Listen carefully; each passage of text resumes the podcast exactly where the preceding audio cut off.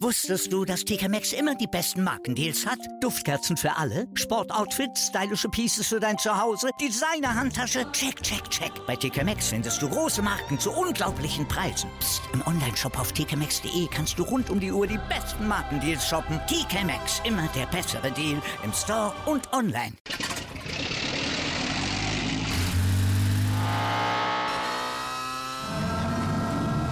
Von 0 auf 100.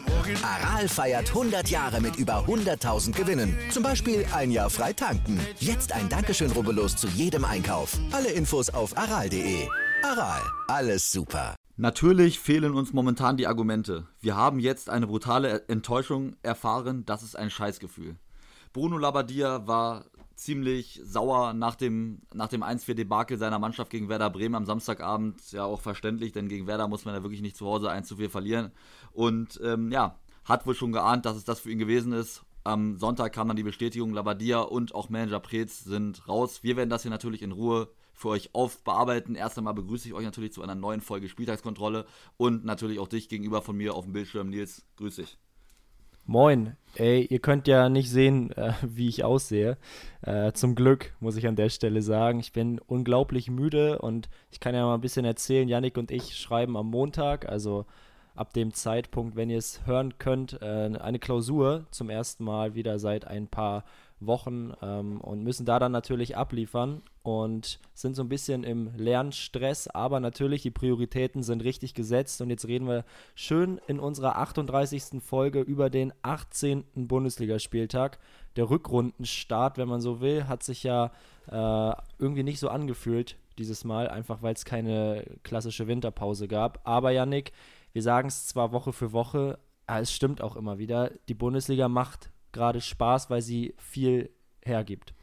Es ist einfach unglaublich äh, schwierig, das irgendwie zu berechnen. Also wenn ich mir mal meine Tipps am Wochenende anschaue, ich bin ja in zwei Tipprunden aktiv, habe ich von den neun Spielen, glaube ich, viermal unentschieden getippt, lag viermal daneben und dreimal in der Samstagnachmittagskonferenz. So. Und alle drei Tipps, wo ich unentschieden getippt habe, war ich eigentlich eher dabei, tendenziell auf die Mannschaft zu tippen, die das Spiel dann am Ende verloren hat. So. Und alle dreimal war es so, dass es weder unentschieden ausgeht, noch die Mannschaft gewonnen hat, für die ich am ehesten getippt hätte, sondern eben die andere. Und ich denke mal, dass dieses Beispiel ganz gut aufzeigt, äh, in was für einer Situation wir uns in der Liga befinden.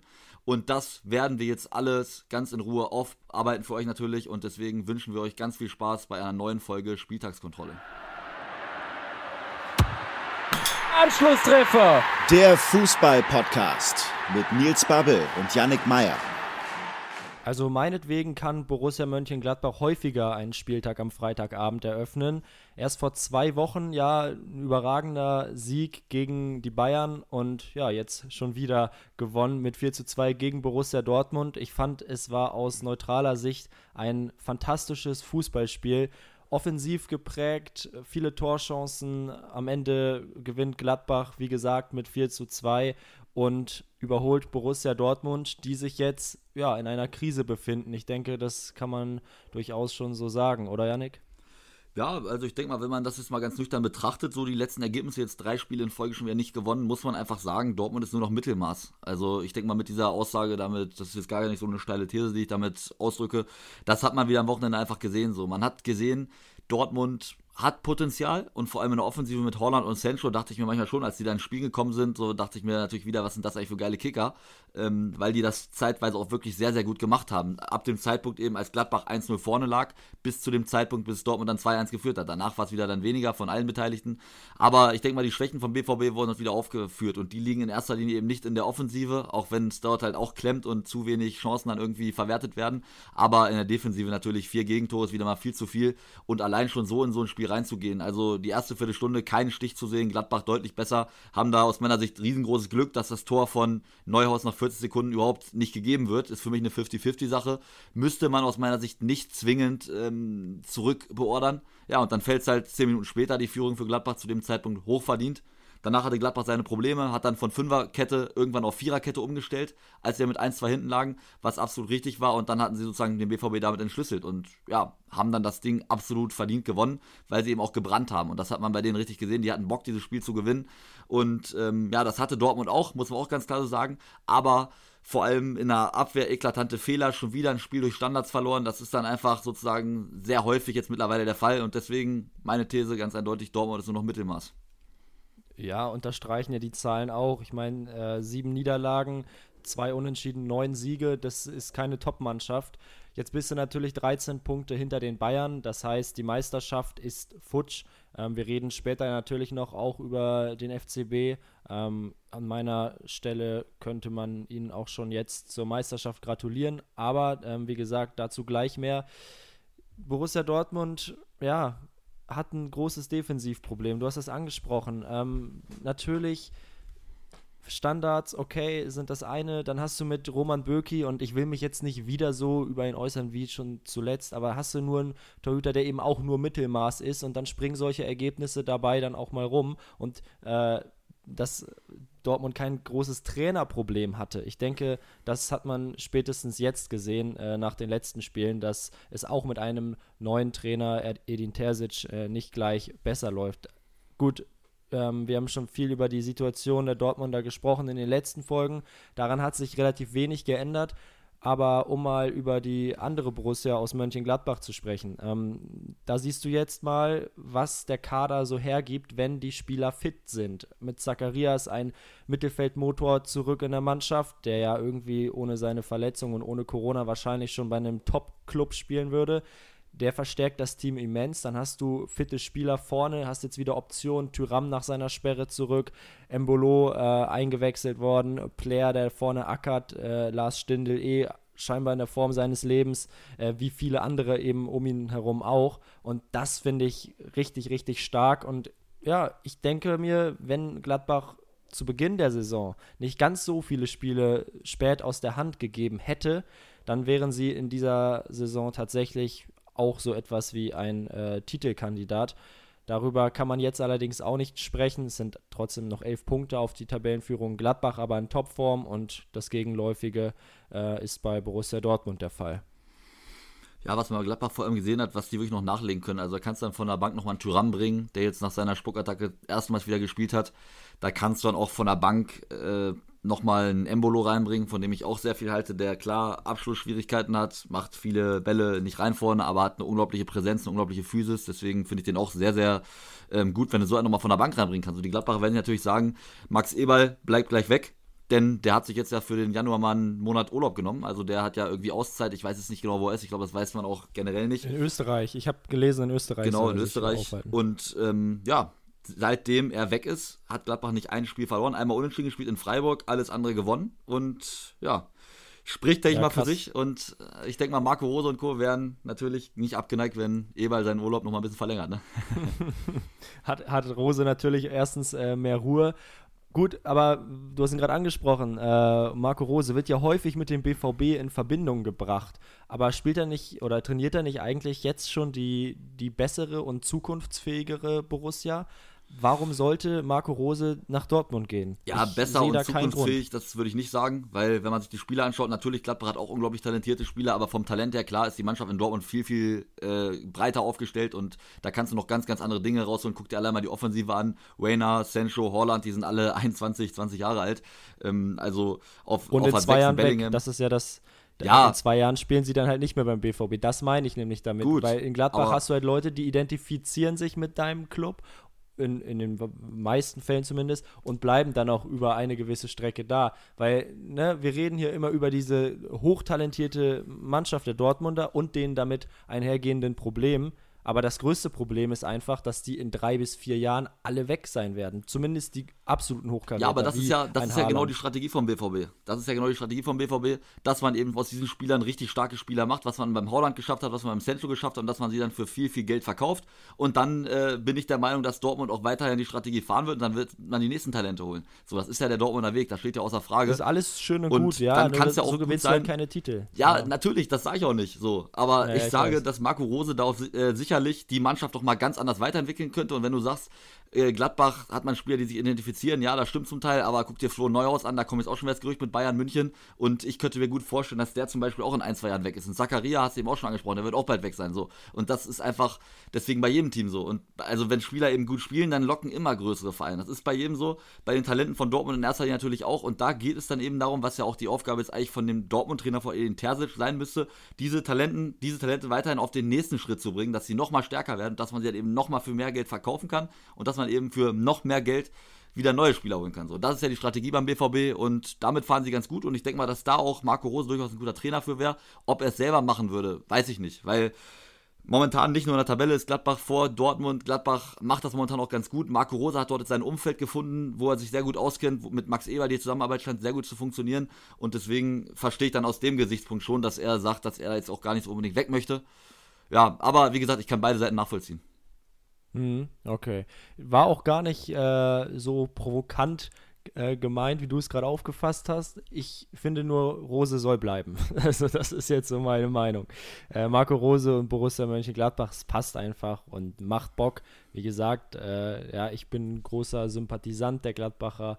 Aber auf der anderen Seite auch sehr traurig, was gerade mit dem BVB passiert, denn gerade auch im Hinblick auf äh, die Champions League-Saison müssen sie jetzt mal wieder in Fahrt kommen, um da vielleicht nochmal eine Chance auf, ich will nicht sagen, den Titel zu haben, aber zumindest auf ein Weiterkommen. Ähm, das äh, ist zwingend notwendig, jetzt mal wieder zu siegen, auch für Terzic selbst. Ich denke, wenn er jetzt noch zwei, drei Spiele am Stück nicht gewinnen sollte, gibt es die nächste Trainerdiskussion und das will man sich sicher da auch ersparen. So, jetzt haben wir äh, viel über den Freitagabend geredet. Dann lass uns doch mal in den Samstag gehen. Vorab meiner Meinung nach war es die beste Bundesliga-Konferenz in dieser Saison, was den Samstagnachmittag, wie Über gesagt, 60 Minuten, ja. Dann ja, ist genau. erstaunlich also, wenig passiert irgendwie. Ja, stimmt, dann ist es bis abgerissen. Aber dafür war es bis zum Ende relativ spannend noch äh, in Freiburg, in Mainz und auch in Augsburg, also so, auch in Leverkusen natürlich. Ähm, von daher war es eine geile Konferenz, hat Bock gemacht, Yannick. Ähm, wir starten jetzt einfach mal, ich habe gerade Leverkusen angesprochen, gegen den VfL Wolfsburg. War ja wahrscheinlich sportlich gesehen das absolute Topspiel ähm, am Samstagnachmittag. Leverkusen 1-0 verloren und ja, Wolfsburg jetzt dran, auch an der Werkself.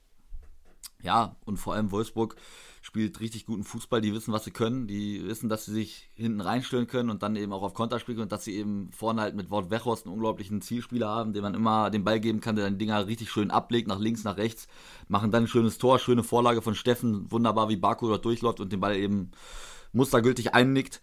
Und das macht einfach Bock, dem VfL zuzusehen. Also, es ist nicht immer der schönste Fußball, aber es ist eben sehr, sehr effektiv. Und das ist ja die Hauptsache. Darum geht es ja auch im Fußballgeschäft. Da geht es ja nicht darum, du bekommst keine Punkte für irgendeine Kühe, dass du, gut, dass du schön Fußball spielst, sondern eben für Punkte. Punkte musst du holen.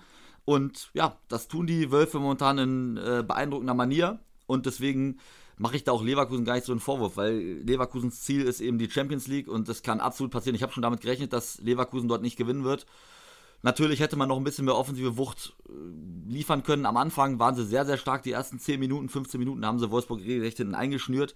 Und danach hat Wolfsburg sich das wirklich erarbeitet. Da haben sie das 1-0 gemacht, hinten alles dicht gemacht, kaum noch was zugelassen. Und deswegen geht der Sieg für die Wölfe völlig in Ordnung. Ja, kann ich gar nicht viel mehr zu sagen. Hast du äh, richtig analysiert aus meiner Sicht.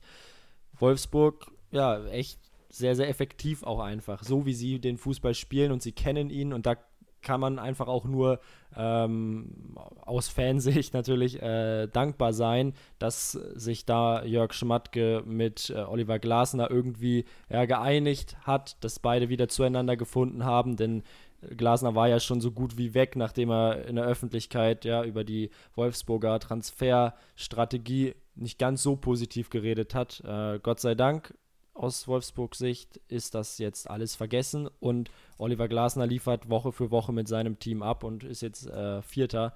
Ähm, auch eine spannende Entwicklung, ne? wenn man mal gesehen hat, vor drei Jahren waren sie noch in der Relegation, vor vier Jahren glaube ich auch, also da waren ja die beiden Folgejahre. Unglaublich, ähm, dass man jetzt eben wieder so stabil auftritt seit drei Saisons. Äh, erst unter Labadia, jetzt unter Glasner. Das läuft einfach und macht sogar teilweise Spaß zuzusehen.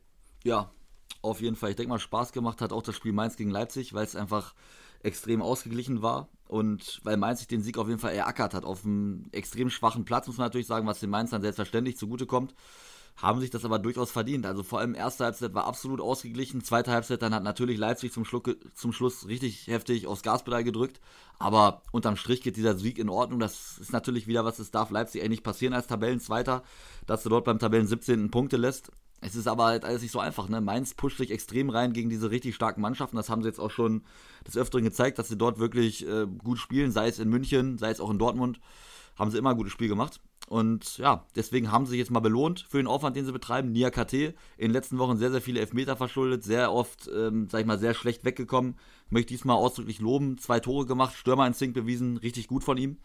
Und deswegen hat Mainz sich das absolut verdient und ja, atmet ein bisschen auf im Keller, auch wenn es natürlich immer noch ein weiter Weg ist, waren das ganz, ganz wichtige drei Punkte, die vielleicht auch so einen Dominoeffekt beim Team auslösen.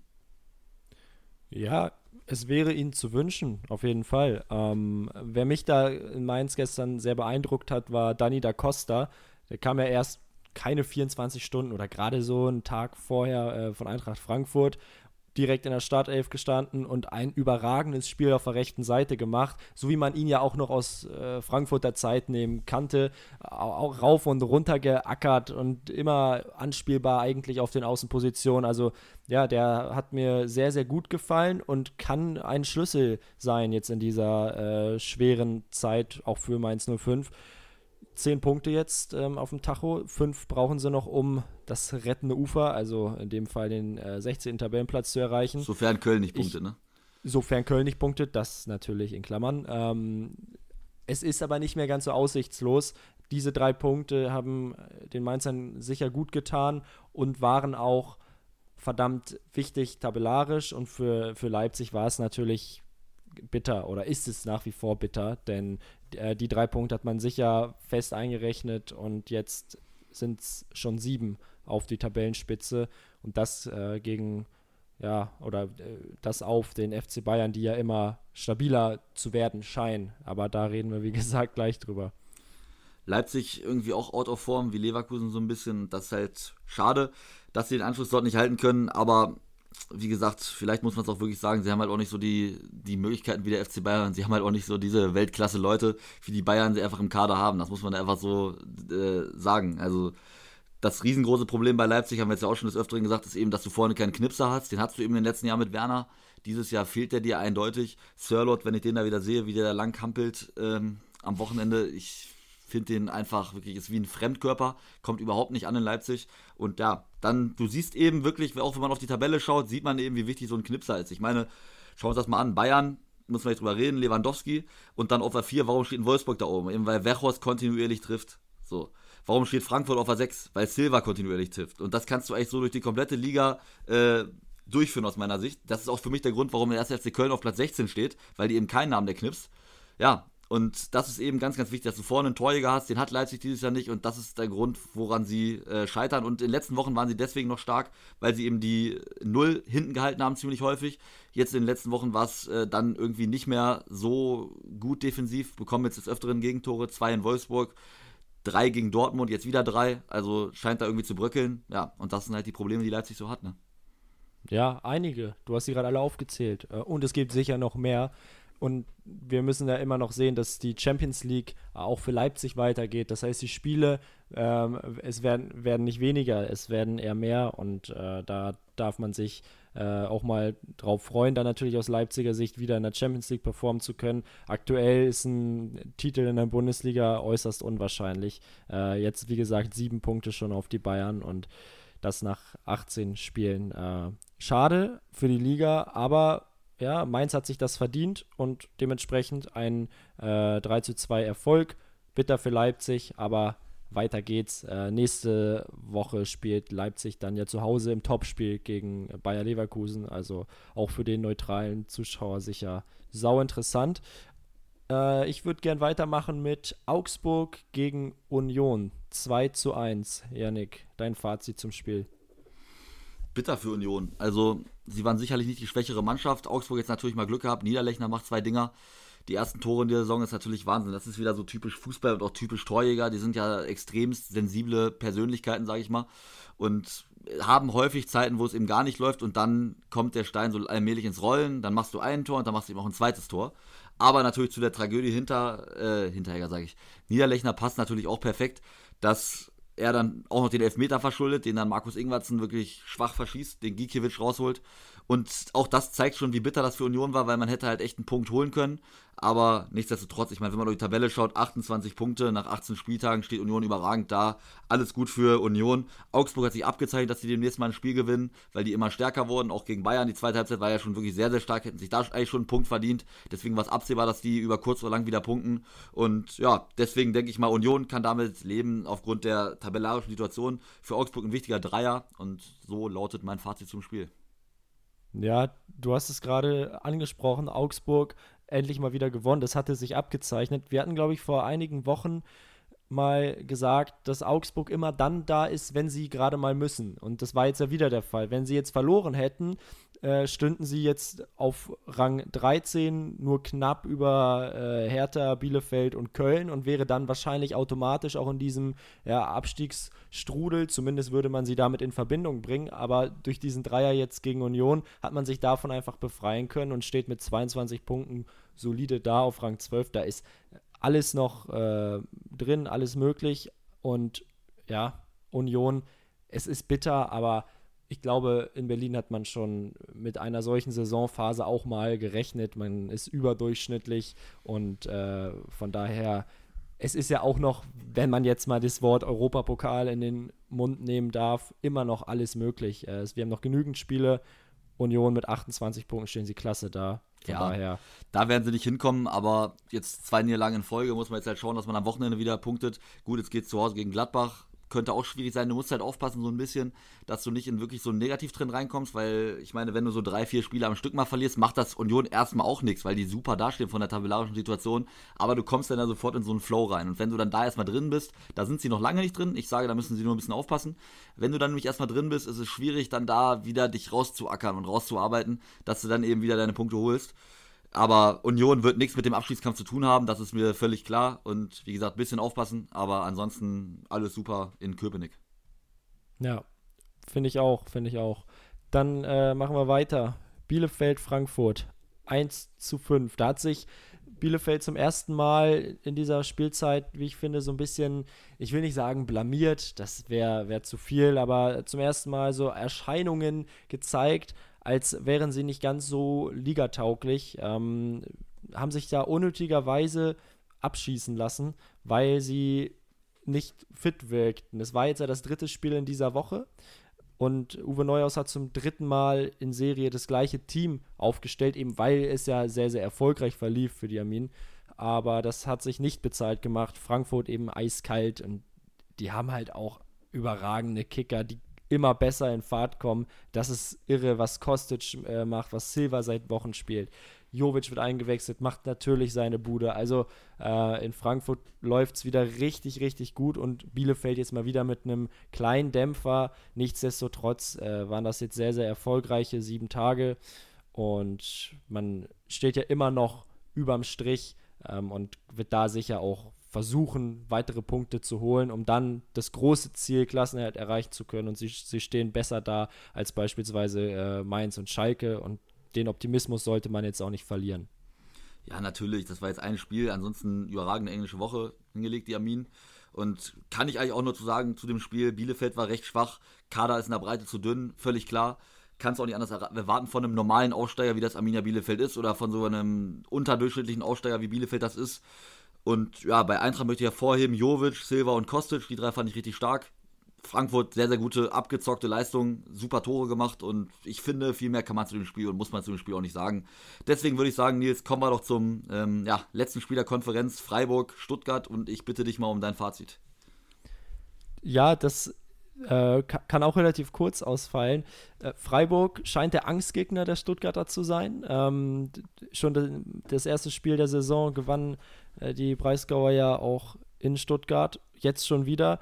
Und ich weiß nicht, aber der verschossene Elfmeter von Gonzales hat, glaube ich, so ein bisschen äh, den Knick ins Stuttgarter Spiel gebracht, denn man war ja drauf und dran, eigentlich ja das, das Spiel zu drehen, beziehungsweise ähm, erneut in Führung zu gehen.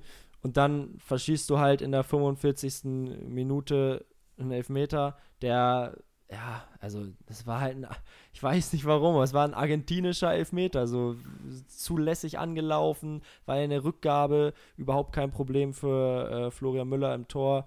Und Gonzales, einer der wichtigsten Spieler im Offensivspiel der Stuttgarter, war danach kein großer Faktor mehr. Ähm, das hat ihn einfach so ein bisschen mitgenommen und dann in der zweiten Halbzeit hat Stuttgart zwar gedrängt, aber konnte nicht mehr so abliefern ähm, wie eigentlich in der gesamten ersten Halbzeit, wo sie offensiv in meinen Augen ähm, stark wie immer waren. Defensiv gerade das 1 zu 2 absolut vermeidbar. Ähm, da hat der VfB nach wie vor auch noch hier und da Probleme. Und man muss festhalten, diese große Auswärtsstärke scheint aktuell zumindest zu pausieren. Ja, es ist ja die zweite Niederlage in Folge nach der Niederlage auf Alm unter der Woche. Ich finde, klar, das Gegentor, das 1-2, was Stenzel da macht, das ist dritte Kreisklasse. Also so ein Fehler habe ich selten gesehen, sage ich mal, in der Bundesliga, beziehungsweise den sieht man selten. Gut, letzte Woche Alexander Hack bei Mainz zum Beispiel war es ähnliches, aber trotzdem darf halt so nicht passieren. Ansonsten, Stuttgart hat wirklich gedrückt in der zweiten Halbzeit, alles versucht, auch am Ende einfach nur, ich würde da einfach sagen, die hatten einfach das Quentin Glück nicht. Normalerweise wäre das ein absolutes Unentschieden-Spiel gewesen, wenn nicht sogar Tendenz deutlich auf Stuttgarter Seiten. Gonzales trifft da den Pfosten kurz vor Schluss, dann noch der Pfostenschuss von Tommy und Innenpfosten, dann klatscht er raus und es sollte einfach nicht sein für die Schwaben. Ist so. Freiburg natürlich da deswegen ganz wichtig, jetzt sind sie unter den ersten neun, in der ersten Tabellenhälfte, haben jetzt auch sozusagen, man kann ja die Liga, wenn man sich mal auf die Tabelle das anschaut, kann man sich natürlich die Liga jetzt in zwei Teile einteilen, nämlich die ersten neun. Äh, Freiburg jetzt 27 Punkte und dann auf den zehnten, das ist jetzt Stuttgart, 22 Punkte, schon 5 Punkte Vorsprung. Also Freiburg hat da, sag ich mal, diesen Sprung in die obere Tabellenhälfte jetzt erstmal geschafft. Kann damit sehr zufrieden sein, aber wie gesagt, war ein sehr, sehr glücklicher Sieg für die Freiburger und der Elfmeter von Gonzales, klar, arrogant, überheblich, gehört sich einfach nicht so einen Elfmeter zu schießen, bin ich kein Fan von. Dieses mit diesem äh, abrupten Stoppen dann vorher. Das kann Lewandowski, aber ansonsten sucht das eben seinesgleichen. Und ähm, ja, deswegen soll man es dann auch einfach sein lassen und den Elfmeter cool, Torwart verladen, zack, andere Ecke oder so. Aber sowas Arrogantes kann ich nicht sehen. Und ähm, ja, dann ist es dann vielleicht auch mal die Strafe, dass es dann bei Stuttgart nicht läuft. Wir reden ja gleich sicher auch noch über einen anderen verschossenen Elfmeter. Ähm, aber Genau, um das nochmal ganz kurz abzurunden. Ich finde nämlich, diese Betrachtungsweise ist sehr, sehr spannend. Stuttgart haben wir ja die ganze Zeit gelobt und in erster Linie gelobt, weil sie geil Fußball spielen ähm, und das Ganze auch noch ziemlich erfolgreich. Jetzt haben sie nach 18 Spielen 22 Punkte und das ist für einen Aufsteiger ja nach wie vor auch gut. Aber auf der anderen Seite haben wir gerade Vereine wie, wie Hoffenheim oder auch Bremen in den letzten Wochen immer wieder kritisiert, aber die stehen in der Tabelle jetzt ja genau gleich da. Ähm, also wenn man das Große und Ganze sieht, spielt der VfB Stuttgart nach wie vor eine gute, aber keine überragende Saison, weil sie dann eben doch ähm, gerade auch zu Hause zu viele Punkte liegen lassen haben und jetzt mittlerweile eben auch gegen äh, die direkte Konkurrenz nicht Klar. mehr so punkten können. Die werden auch aus meiner Sicht ein bisschen zu sehr gehypt aufgrund dieser Offensive eben, weil die halt offensiv eine brutale ja. Power haben, was man zumindest, äh, sag ich mal, vor allem zum Anfang der Saison gesehen hat. Ist es in den letzten Wochen ein bisschen weniger geworden. Silas sticht da immer noch heraus, der war wieder überragend jetzt in Freiburg, würde ich eine 2 geben, wenn nicht sogar eine 1 minus, also richtig starkes Spiel gemacht. Und ja, das ist eben das, das eben der Punkt. Deswegen werden die jetzt so gehypt, weil die vorne eine wahnsinnige Wucht haben, aber defensiv eben mit Problemen. Aber wie du schon sagst, ne, für einen Aufsteiger ist das völlig in Ordnung. So, und an der Stelle muss ich mal ganz kurz unterbrechen, weil meine Nachbarn über mir Randale machen. Ich weiß nicht, was da los ist. Ich hoffe, man hört es auf der Aufnahme nicht. Ich werde aber mal ganz kurz oben klingeln und Bescheid sagen, dass sie jetzt einfach mal leise sein sollen am Sonntag um äh, 20 vor 9. Ey, es geht mir richtig auf den Sack. Wusstest du, dass TK Maxx immer die besten Markendeals hat? Duftkerzen für alle, Sportoutfits, stylische Pieces für dein Zuhause, Designer-Handtasche, check, check, check. Bei TK Maxx findest du große Marken zu unglaublichen Preisen. Psst. im Onlineshop auf tkmaxx.de kannst du rund um die Uhr die besten Markendeals shoppen. TK Maxx, immer der bessere Deal im Store und online. Wieder live von ihrem Toyota-Partner mit diesem Leasing-Auftakt. Der neue Toyota Jahreshybrid. Ab 179 Euro im Monat. Ohne Anzahlung. Seine Sicherheitsassistenten laufen mit. Und ja, ab ins Netz mit voller Konnektivität. Auch am Start die Toyota Team Deutschland Sondermodelle. Ohne Anzahlung geht's in die nächste Runde. Jetzt los sprinten zu ihrem Toyota-Partner. Geil. Unfassbar, wirklich. Unfassbar. Geil. Flop des Spieltags an der Stelle äh. schon mal. Alter, ich drehe hier völlig durch. Naja, egal, Janik, wir machen jetzt weiter. Genau, wir machen jetzt, machen jetzt weiter mit. Ich lasse mich davon nicht beeinflussen. Ich versuche es zumindest. genau, wir sind auf jeden Fall ganz gut in der Zeit. Und dann machst du weiter mit dem Spiel gleich oder wie wollen wir es machen? Das ist mir. Äh, ja, dann fang du ruhig an. Okay. Dann fange ich an. Und wir kommen zum Samstagabendspiel. Es war sehr, sehr interessant, was da in Berlin passiert ist, um das mal so zu sagen. Ähm, Hertha vergeigt das sogenannte Endspiel von Bruno Labbadia gegen Werder Bremen mit 1 zu 4. Es lief wieder alles gegen die Hertha und es lief ganz, ganz viel für die Bremer.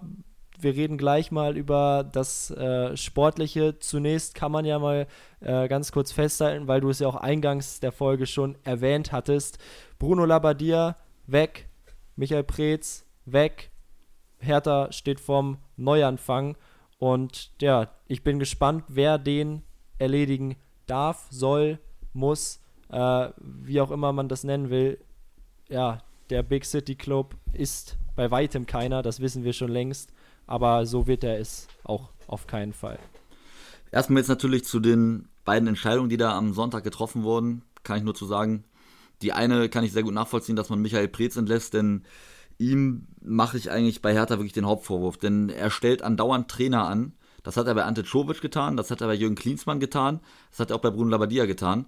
Ähm, stellt Trainer an, die aus meiner Sicht nicht zum Kader passen. So. Und dann stellen diese Trainer auch ähm, Ansprüche an Spieler, die sie eben bekommen müssen und möchten auch für ihre Spielweise eben. Und die bekommen sie eben nicht. Und das ist eben das riesengroße Problem. Es ist massig Geld da, aber es wird aus meiner Sicht in die falschen Spieler investiert. Denn wenn man sich das mal anschaut, Labadia, völlig klar. Was braucht er für eine Spielweise? Kann man ja ganz leicht analysieren. Hat man gut nach dem Restart gesehen. Nach dem Corona-Restart in den letzten neun Spieltagen. Der braucht einen Wandstürmer vorne drin.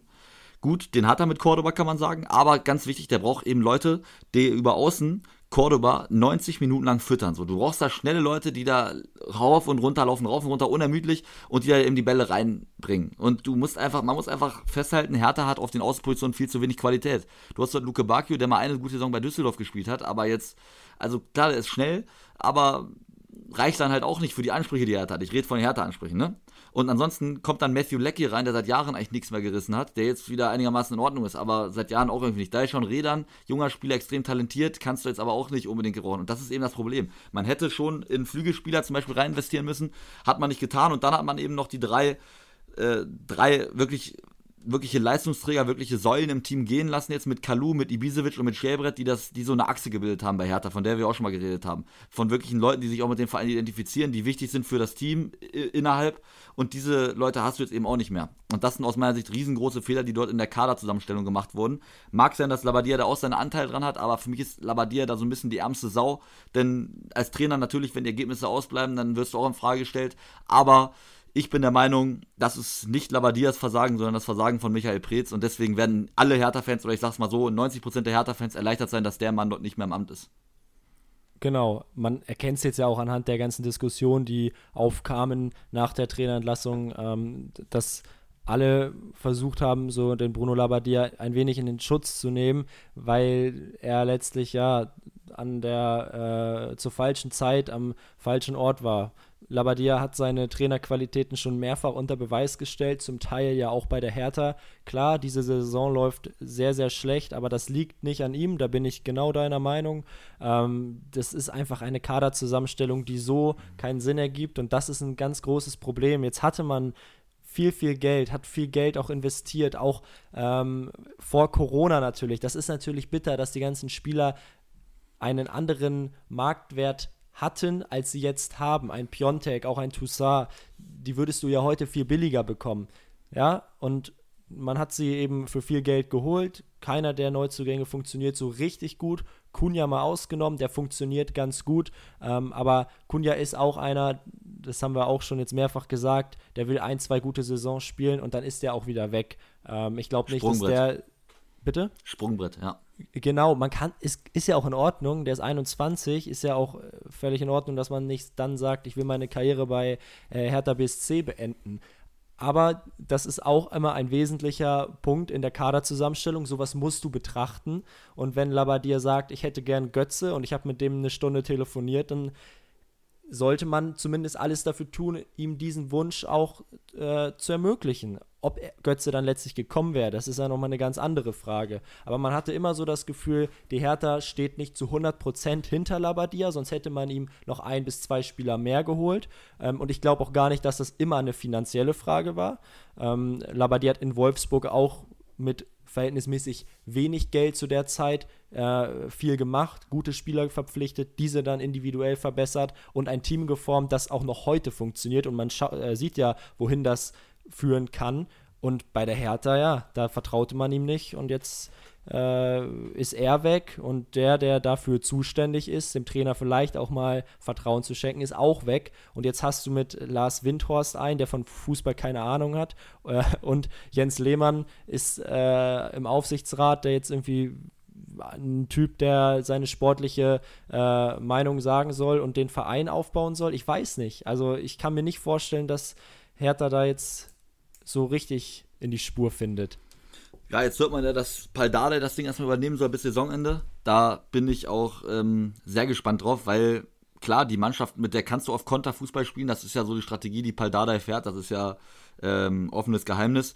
Und Dada ist eben einer, der erstmal versucht, die Defensive zu stärken. Und das ist, denke ich mal, genau der richtige Ansatz bei Hertha. Denn wenn man sich das jetzt mal anschaut, 32 Gegentore aus 18 Spielen, ist dann auch schon wieder fast ein Zweierschnitt, ne? Und da muss es erstmal versuchen, eben anzusetzen. Und die Hertha-Fans werden sich jetzt sicherlich darauf einstellen können, dass es jetzt eben wieder mehr Ergebnisse 1-0, 0-0, 0-1 ausgehen werden. Weil das ist der Dardai-Fußball, aber was eben auch Dardai-Fußball ist. Äh, Dardai ist ein knallharter Hund. Da bin ich mir relativ sicher, habe dort da auch mit einem Hertha-Fan zu gesprochen, der das eigentlich auch begrüßt, weil Dardai eben wirklich klare Kante zeigen wird. So, der wird sich auch von einem Kunja nichts gefallen lassen, wenn Kunja da der Meinung ist, er muss dreimal abwinken. Das hat er jetzt im Spiel gegen Werder nicht gemacht, aber ein paar Spiele zuvor schon. Dann ist der unten durch. So, dann hat er keine Zukunft mehr. Luke Bacchio soll sich auch daneben genommen haben jetzt beim letzten Spiel, wo sie 0-3 gegen Hoffenheim verloren haben. Deswegen war er nicht mal im Kader, weil er einfach scheiße gespielt hat, als er reinkam und weil er dann noch ähm, ja da anscheinend nicht irgendwie fürs Team gearbeitet hat.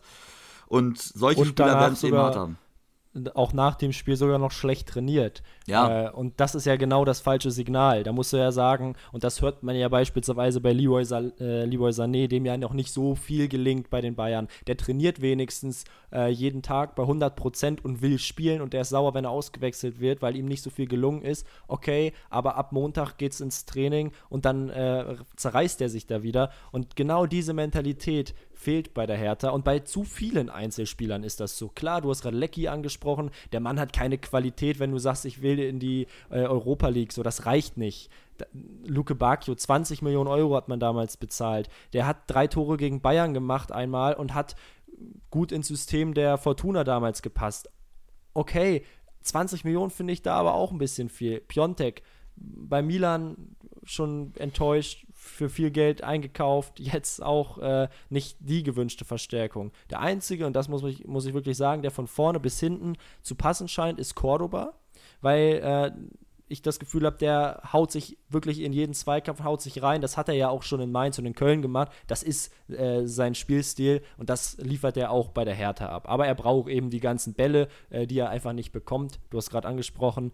Und ich bin gespannt, ob die Hertha da jetzt noch äh, in den letzten Zügen äh, dieses Transferfensters irgendwas tun wird, um eventuell jetzt ja Paldadei äh, einen Gefallen zu tun. Ich glaube eher nicht. Und ja. das macht zumindest diese Saison aus härter Sicht äh, ja nicht viel optimistischer. Ja, das Ding ist, ich meine, was willst du da jetzt großartig machen? Man guckt auf die Tabelle, hast jetzt nach 18 Spieltagen 17 Punkte, Europa kannst du vergessen, muss man nicht mal so deutlich sagen. Nach unten hin absteigen wird diese Mannschaft auch nicht, da lege ich auch meine Hand für ins Feuer.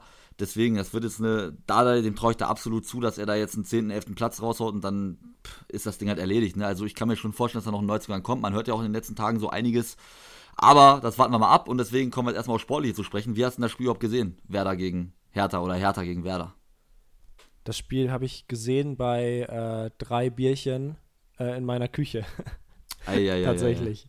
Äh, ja, ja. Nee, war, ich, ich war gespannt und wollte irgendwie mir ein schönes Samstagabendspiel im Berliner Olympiastadion, wenn auch ohne Zuschauer natürlich, äh, reinziehen. Und dann, ich, also wer das spielt halt auch keinen schönen Fußball und wer das Mannschaft ist auch ein bisschen Paldadei-mäßig aufgestellt, wenn man das mal so sagen kann. Also man versucht sehr bedacht zu spielen, äh, offensiv eben vorsichtig, defensiv zuverlässig und das gelingt in den letzten Wochen ja ganz gut. Und dann hat man jetzt natürlich das Glück, dass äh, Romano Schmid gefault wird in der ersten Halbzeit. Sehr, sehr ungestüm. Ich glaube, Niklas, war es Niklas Stark oder wer hat ihn dazu Fall nee, gebracht? Äh, Mittelstädt. Ganz, ganz Mittelstädt, gut. genau. Ich, sorry, äh, Mittelstädt. Und äh, Selke haut den Elfer halt rein. Und das war ein Elfmeter, wie man, ihm, äh, wie man ihn ja gerne sieht. So, dann kann, kann äh, Hertha eigentlich nicht so viel machen in den darauffolgenden Minuten, aber bekommt dann eben auch ein Foul-Elfmeter zugesprochen. Matthäus Cunha macht es aber wie Nicolas Gonzalez und du hast gerade deine Meinung dazu gesagt und genauso sehe ich das auch. Verschießt den Elfmeter fahrlässig mit auch wieder dieser arroganten Anlaufart und Weise, die ich überhaupt nicht abkann. Ähm, und folgerichtig macht Werder dann halt das 2-0 durch Ömer Toprak. So, und wenn Bremen aktuell 2-0 führt, dann gewinnst, dann drehst du das Spiel nicht mal eben so. Das, das schaffst du nicht. Klar sind sie nochmal rangekommen durch Cordoba vor der Pause, aber äh, auch danach Hertha versucht viel und man hat, das kann man ja wirklich nicht sagen. Sie haben es ja versucht, aber es gelang einfach nicht.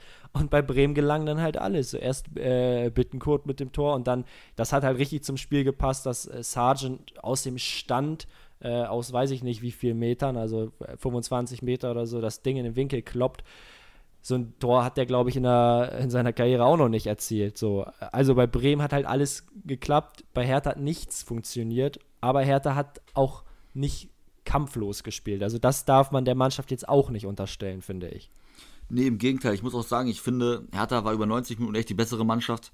Also, die haben sich überhaupt nicht aufgesteckt, was halt auch darauf hindeutet, dass da auch wirklich kein Problem mit dem Trainer ist. Und das ist eben auch eigentlich ein Zeichen für die Mentalität der Truppe. Denn ich finde schon, dass man gesehen hat, dass die Mannschaft alles reingehauen hat. Aber es sind halt einfach zu viele individuelle Fehler. Anders kann man es nicht sagen. Wenn ich mir Mittelstädt vor dem Gegentor anschaue, wenn ich mir anschaue, wie Gendosi dort nicht auf Eggestein drauf geht vor dem Bittencourt-Tor, das geht halt einfach nicht. Das ist halt einfach kein Zweikampfverhalten. Da geht man überhaupt nicht in den Zweikampf rein. Dann macht Bittencourt das Ding da problemlos rein. Ja, das letzte Ding von Sargent, gut, das ist Glück, kann man nicht anders sagen. Kunja verschließt seinen Elfmeter zu schwach. Das ist dann halt einfach, ja, zu viele individuelle Patzer und dann reicht es halt nicht, ne? Und Werder hatte, du hast es eben angesprochen, auch das Spielglück ganz klar auf ihrer Seite. Und das ist halt genau der Grund, denke ich mal, weil sie jetzt so, so ein Spiegel haben und sie ziehen halt manchmal solche Spiele und außerdem stellen sich halt ganz gut an, indem sie hinten gut stehen und dann nach vorne punktuell Akzente setzen. Dieses Mal sehr, sehr effektiv gewesen und deshalb bin ich mir auch relativ sicher, dass wir die Bremer aus meiner Sicht leider, denn man weiß es natürlich, Bremen ist ja bei mir sehr, sehr ungeliebt, weiterhin ein Jahr noch in der Bundesliga sehen werden. Ja, nächste Woche dann ja gegen Schalke. Ne? Äh, wenn du das gewinnst, dann bist du da unten endgültig raus.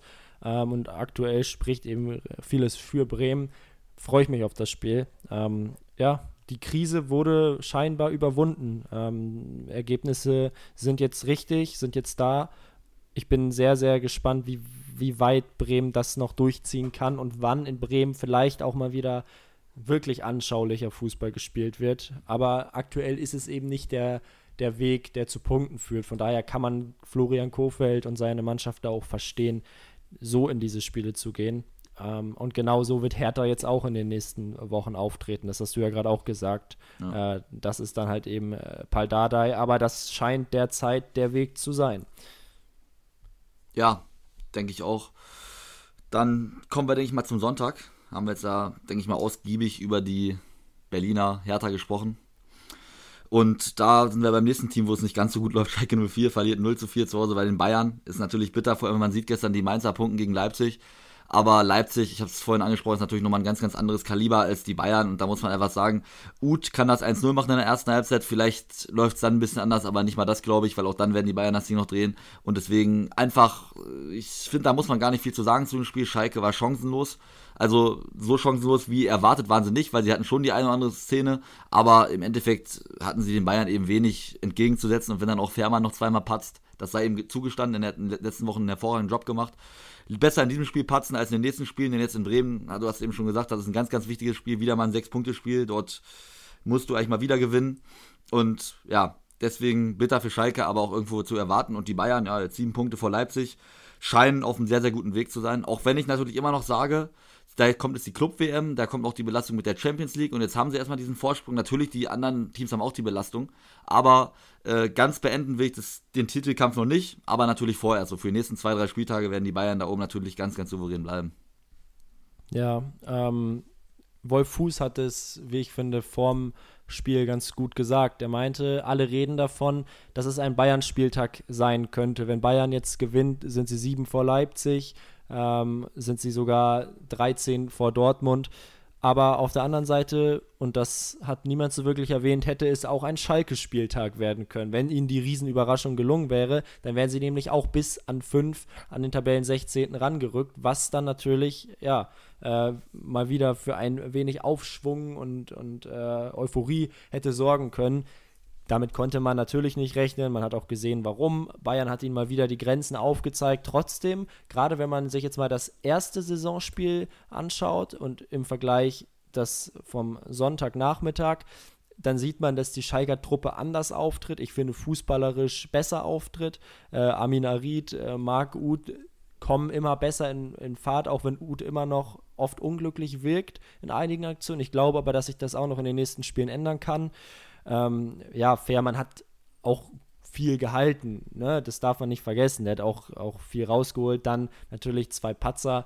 Okay, du hast gesagt, lieber gegen Bayern als gegen Werder. Ähm, und Bayern, ja, gut in Schuss äh, scheinbar. Jetzt erneut zu Null gespielt. Ähm, Lewandowski wieder getroffen, zum elften Mal in Folge gegen Schalke 04 und zum achten Mal in Serie auswärts äh, getroffen. Also Weltfußballer, stimmt schon. Ähm, was gab es zu dem Spiel noch zu sagen? Ich weiß es nicht. Äh, für mich ist der Meisterschaftskampf tatsächlich natürlich noch nicht für, äh, offiziell beendet, aber äh, ich glaube nicht, dass sie sich das noch nehmen lassen, äh, trotz der hohen Belastung, die du gerade angesprochen hast.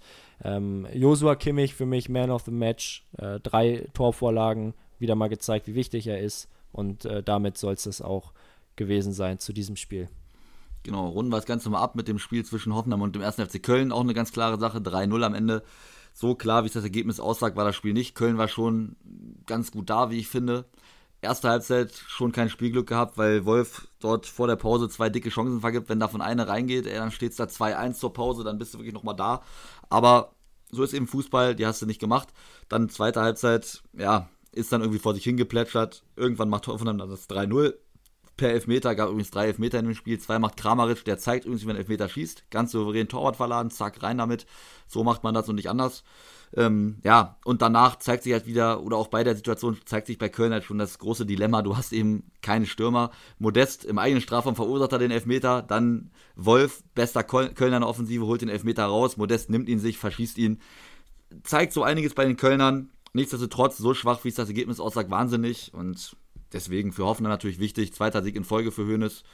Ja, das ist so das, was ich dazu zu sagen habe.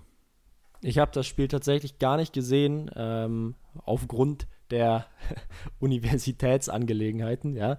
Ähm, aber das Ergebnis spricht jetzt erstmal für sich, also ein 3 zu 0, klingt nach einem ungefährdeten Heimsieg. Du hast gesagt, dass äh, Köln gar nicht so schlecht war, wie das Ergebnis jetzt ausschaut. Das ist ja auch in Ordnung, dann glaube ich dir das mal. Ähm, und für Hoffenheim, ja, sehr, sehr wichtig. Äh, für Hoeneß sehr, sehr wichtig. Die Mannschaft findet sich anscheinend langsam wieder und mit Kramaric hast du jetzt einfach deinen Goalgetter, der die Elfer dann halt solide auch reinschießt. Äh, und genau das hat halt gefehlt in den letzten Wochen. 22 Punkte. Man muss ja mal ganz ehrlich sagen, dafür, dass die Saison so schlecht ist, ähm, sind sie auch immerhin nur sieben Punkte hinter Dortmund. Also es ist alles noch im Rahmen und ich glaube, die werden sich fangen und auch in der Europa League äh, noch ein, zwei Runden mindestens mal weiterkommen, weil sie jetzt besser in Form sind äh, als noch vor ein paar Wochen, was einfach auch an den fehlenden Spielern liegt oder lag. Ja, denke ich auch. Also Hoffenheim kommt jetzt immer besser rein. Jetzt geht es nach München. Sie sind ja so ein bisschen der Angstgegner von den Bayern. Ich denke mal, das kann man mittlerweile schon so sagen, wenn man aufs Hinspiel schaut. Auch im letzten Jahr erinnere ich mich, Sargis Adamian Doppelpack äh, in München hat die Niederlage für die Bayern eingeleitet. Deswegen bin ich mal gespannt, was uns dort erwartet. Aber jetzt bin ich natürlich erstmal gespannt, Nils, zum Abschluss unserer Spieltagskontrolle, was du so für Kategorien gewählt hast. Und ähm, ja, deswegen kommen wir zum Abschluss jetzt zu unseren Auserwählten. Spieler des Spieltags. Ich habe mich an diesem Spieltag zwischen zwei Verteidigern entschieden. Und zwar zwischen zwei Innenverteidigern. Und zwar sind das Nico Elvedi und Musa Niakate, weil beide echt überragende Spiele gemacht haben, wie ich finde, und beide wirklich Stürmerinstinkt bewiesen haben. Beide haben doppelt getroffen, beide extrem wichtige Tore gemacht. Am Ende habe ich mich für Musa Niakate entschieden, weil ich finde, dass der Mann in den letzten Wochen extrem viel aufs Maul bekommen hat. Hat es einfach verdient ähm, diese Auszeichnung von mir jetzt zu bekommen. Und äh, vor allem habe ich mich dann eben auch für ihn entschieden, weil der Sieg der Mainzer eben nochmal viel, viel wichtiger war als der der Gladbacher. War extrem wichtig, dass man diese drei Punkte mal einfährt gegen Leipzig. Wie gesagt, vielleicht gelingt es ihm damit jetzt eine Erfolgsserie zu starten. Hat ein richtig gutes Spiel gemacht, der Mann, und deswegen ist er mein Spieler des Spieltags. Sehr gut, äh, gute Argumentation. Nico Elvedi ja im Übrigen auch schon unter der Woche gegen Werder erfolgreich. Also äh, der Schweizer auch sehr torgefährlich. Mein Spieler des Spieltags ähm, ist Josua Kimmich, weil ich den heute mal lange beobachtet habe im Spiel der Bayern auf Schalke und man einfach sagen muss, dass der absolute Weltklasse ist. Das ist jetzt nichts Neues, was ich hier sage, das weiß ich selbst, aber wenn man ganz kurz mal dachte, ah, wir spielen jetzt ja äh, als deutscher Meister und Trippelsieger gegen den Tabellenletzten und so und äh, wir werden das Ding hier eh irgendwie gewinnen. Also bei Josua Kimmich wirst du so eine Einstellung nie finden. Der gibt in jedem Spiel immer 100 Prozent, auch nach dem, nach dem 3 zu 0 ist der direkt wieder rauf auf den Ball und einfach ja, ein Motivator sondergleichen, ein richtiger Typ, drei Torvorlagen gemacht, weil er auch am Ball einfach überragend ist. Ähm, Dementsprechend äh, Josua Kimmich nach diesen drei Torvorlagen für mich der Spieler des Spieltags. Aber ich hätte auch KT wählen können, ich hätte auch Elvedi wählen können. Es gab noch äh, viele andere. Äh, ich habe mich jetzt mal für Kimmich entschieden. Flop des Spieltags. Wir haben den VfB Stuttgart vorhin schon ein bisschen kritisiert, weil diese Niederlage einfach extremst unnötig war. Und deswegen habe ich mich jetzt auch für zwei Spieler aus den Stuttgarter Reihen entschieden, was diesen Flop des Spieltags angeht. Und zwar auf der einen Seite für Pascal Stenzel, weil ich einfach finde, dass er dort wirklich überhaupt kein gutes Abwehrverhalten gezeigt hat, hat auch, ich finde, kein gutes Spiel gemacht und vor allem natürlich bei dem 1 zu 2 so ein Fehler, der sollte dir einfach nicht passieren in der Fußball-Bundesliga und vor allem nicht, wenn das dann auch noch zum Gegentor führt. Und auf der anderen Seite natürlich vorne im Sturm Gonzales, haben wir schon drüber geredet. Ich äh, finde ja, er ist allgemein etwas überhyped. Ich finde zum Beispiel in Silas deutlich stärker ähm, auf der einen Seite und auf der anderen Seite eben dieser Elfmeter so zum Elfmeter anzutreten mit so einer Arroganz. Und ich habe schon im Anlauf gesagt, ja, den macht er nicht rein, weil der irgendwie so heftig, arrogant eben rüber, rüberkam, so lethargisch. Und so kannst du eben keinen Elfmeter reinschießen. Und ich finde, das gehört sich nicht. Ich hoffe, dass das Pellegrino Materazzo auch anspricht, so in der Kabine. Ähm, ja, macht man einfach nicht, finde ich, hat dann auch was mit Respekt vom Gegner fast schon zu tun, dass man eben so einen Elfmeter eben nicht versucht zu schießen. Und deswegen kommen, kommt mein Flop des Spieltags. Dieses Mal sind das zwei Spieler aus einem Verein, nämlich dem VfB Stuttgart. Okay, ähm, wollte ich auch erst nehmen. Ich habe mich dann für Maxi Mittelstädt entschieden, der, wie ich finde, schwächste Berliner äh, auf dem Platz gegen Werder kein Bundesliga-Niveau gehabt, die ganzen 90 Minuten, erst äh, das Foul an Romano Schmid und auch dann nicht ins Spiel gefunden. Also Maxi Mittelstädt, mein Flop des Spieltags, neben, das muss ich natürlich noch mal ganz kurz erwähnen, neben meinen Nachbarn, die mich hier richtig nerven seit Minuten. Also wirklich, Janik, du kannst es dir nicht vorstellen. Wahnsinn. Egal, äh, wir machen noch mal weiter. Ja, äh, ist nicht der Mittelstädt ausgewechselt worden zur Pause? Mittelstädt wurde dann ausgewechselt, genau. genau weil er so schwach weil, war. Weil ja. spricht auch wieder für Labadia, äh, weil er das erkannt hat. äh, ja. Sehr, sehr guter Trainer, der Bruno Labadia, habe ich mir sagen lassen. Nee, Spaß. Also, äh, gerade in der ersten Halbzeit war der halt unterirdisch und er hat einfach nicht ins Spiel Ja, da wurde er auch ausgewechselt dann, ne, zur Pause. Habe ich gerade mal nachgeguckt. Ja, ja. Ja, ja, genau. Äh, alles, alles äh, richtig. Nee, top. Yannick, dann letzte Kategorie. Überraschung des Spieltags. Ja, da kommt man natürlich an diesem Wochenende nicht um Florian Niederlechner herum. Der Augsburger macht bislang kein einziges Tor in den ersten 17 Spieltagen. Ich habe den fast schon aufgegeben. Und ja auch so ein Grund, bislang Augsburg offensiv, wenn wir ehrlich sind, ist das ja auch nicht viel. Ne? Hatten jetzt vor diesem Spieltag 17 Tore geschossen aus 18 Spielen. Lag ihm auch daran, dass man keinen Knipser hat. Jetzt Florian Niederlechner trifft und trifft dann gleich nochmal. Also echt Wahnsinn. Und das hat mich einfach echt überrascht. So, das überrascht mich immer wieder, was diese Stürmer wirklich für sensible Typen sind. Das sieht man auch bei 6-9 an so Marvin Duksch. Wochenlang triffst du gar nicht, auf einmal fängst du an zu treffen und dann läuft's richtig. Und ja, deswegen Florian Nierlechner vom FC Augsburg meine Überraschung. Ich habe als Überraschung die gesamte Mannschaft des ersten FSV Mainz 05 gewählt wenn du vor dem Spieltag ähm, auf die Tabelle schaust und die, die einzelnen Situationen der Vereine äh, mal genau anguckst, dann rechnest du nicht damit, dass Mainz zu Hause gegen Leipzig gewinnt. dass Mainz gegen gute Mannschaften, also auch äh, aus Tabellensicht starke Mannschaften, äh, gut performt hat in dieser Saison. Das war bekannt. Ich hätte ihnen aber nicht zugetraut, äh, RB Leipzig zu schlagen und das Ganze dann auch noch verdient. Und das war ja kein glücklicher 3 zu 2 Erfolg, sondern es war hart erarbeitet und über 90 Minuten lang verdient. Äh, dementsprechend Mainz 05 die Überraschung des Spieltags für mich. Ja, also auf jeden Fall auch nachvollziehbar. Ich fand das auch, hätte damit nie gerechnet in der Konferenz. Das war auch natürlich das Spiel, was mich am meisten überrascht hat. Und Nils, ich würde sagen, wir schreiben morgen eine Klausur. Ich kann dich von den Qualen äh, deines Obermieters leider nicht erlösen, aber ich kann dich auch wieder von meiner Stimme gleich erlösen. Ach, ey, so schlimm ist es gar nicht.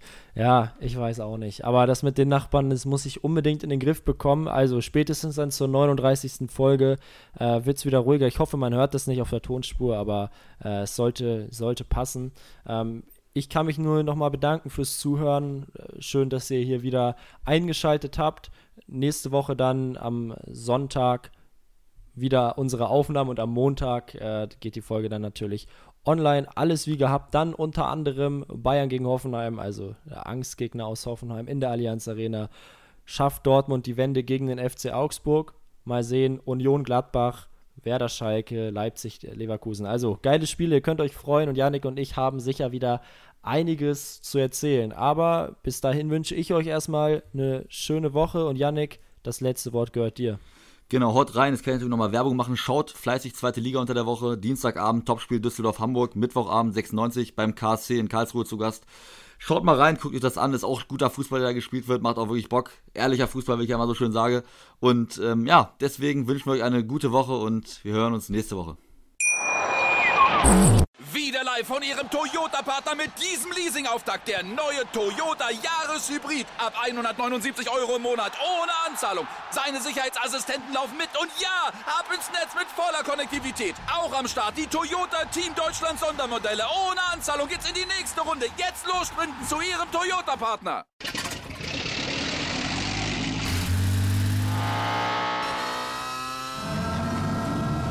Von 0 auf 100. Aral feiert 100 Jahre mit über 100.000 Gewinnen. Zum Beispiel ein Jahr frei tanken. Jetzt ein Dankeschön, rubbellos zu jedem Einkauf. Alle Infos auf aral.de. Aral, alles super.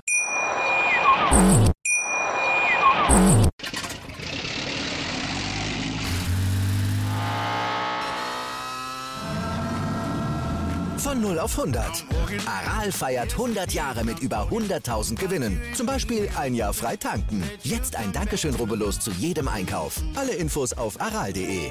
Aral, alles super. Wie viele Kaffees waren es heute schon? Kaffee spielt im Leben vieler eine sehr große Rolle. Und das nicht nur zu Hause oder im Café, sondern auch am Arbeitsplatz. Dafür gibt es Lavazza Professional. Kaffee am Arbeitsplatz, der genauso lecker schmeckt wie in eurem Lieblingscafé. Die perfekte Kaffeelösung für jede Art von Unternehmen. Klein, mittel, groß. Ihr habt auf jeden Fall einen Kaffee, der schmeckt. Die richtige Motivation für eure Arbeitstage. Alle Infos zu Lavazza Professional findet ihr auf lavazzapro.de mit allen Kaffeelösungen für euer Büro.